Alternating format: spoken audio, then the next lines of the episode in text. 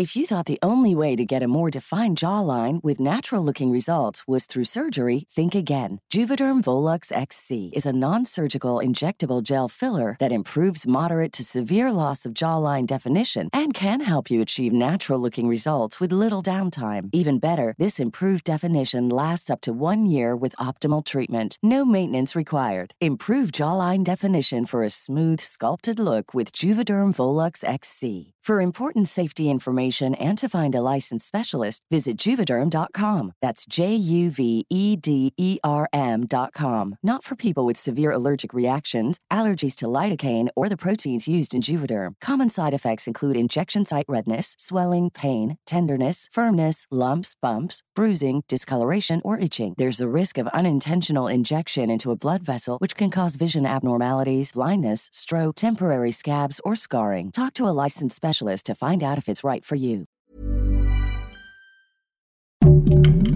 Heraldo Podcast, un lugar para tus oídos. Junio de 1978. Milwaukee, Wisconsin, Estados Unidos. Habían pasado ya algunas semanas desde la graduación de Jeffrey Dahmer. Al encontrarse en soledad, esta noche decidió salir y beber un poco mientras disipaba el sentimiento de abandono que habían dejado sus padres. De pronto, encontró a un sujeto en la carretera. Era tarde y la periferia estaba desolada.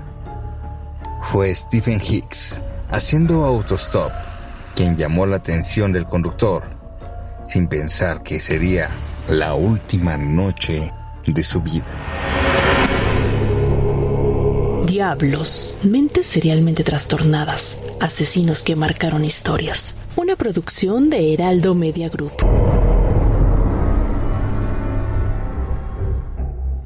Dahmer tenía la fantasía de recoger personas en la carretera y acostarse con ellos.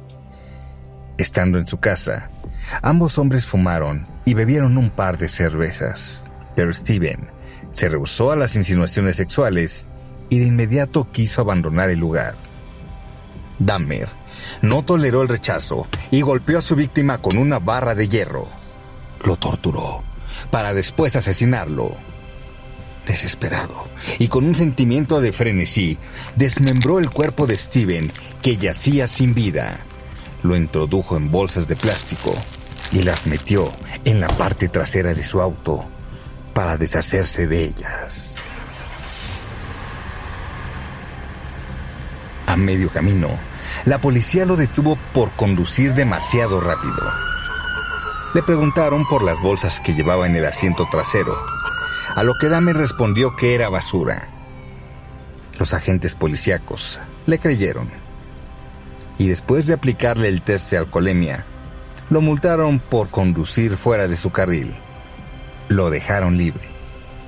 El asesino volvió a su casa con los restos del cadáver y los llevó al sótano, a excepción de la cabeza, misma que trasladó al baño y donde la lavó y acomodó en el suelo para provocarse placer. Después de ser expulsado de la universidad por el abuso de alcohol y drogas, se enlistó al ejército, pero fue dado de baja por su alcoholismo. Dahmer volvió a su casa y desenterró los restos que tenía escondidos. Destruyó los huesos y los esparció en la maleza. Nadie investigó el hecho.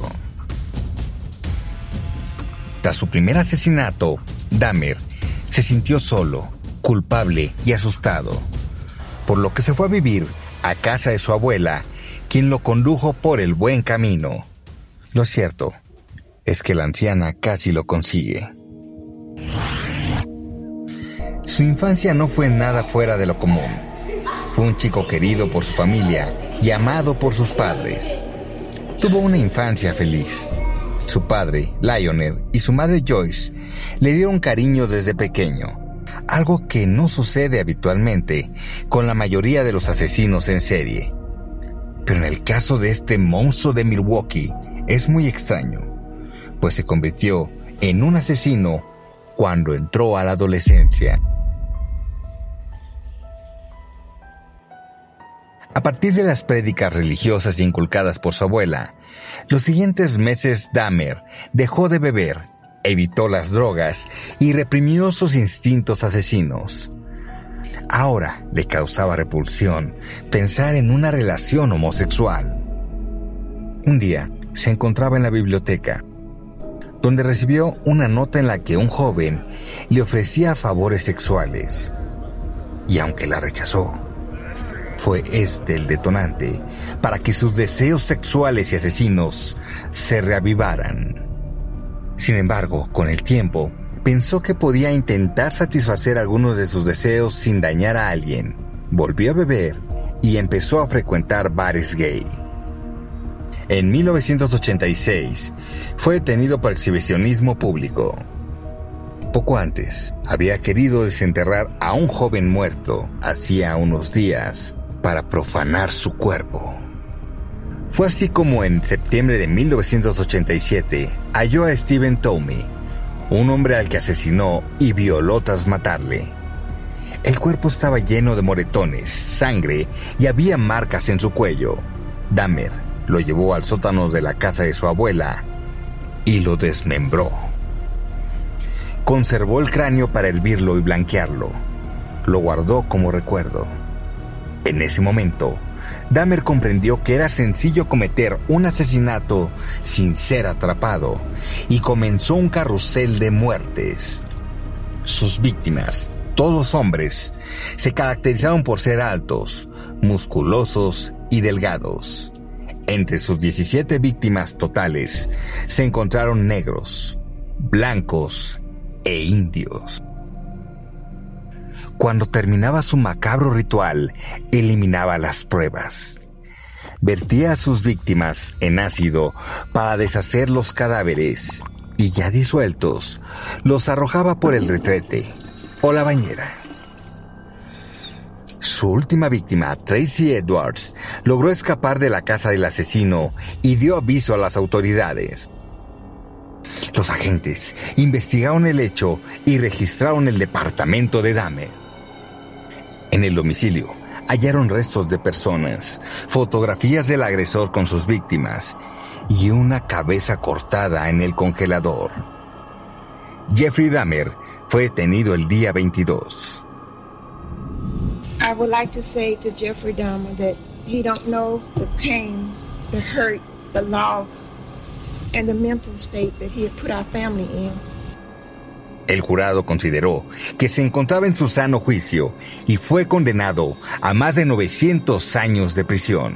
Fue enviado al Columbia Correctional Institution en Portage.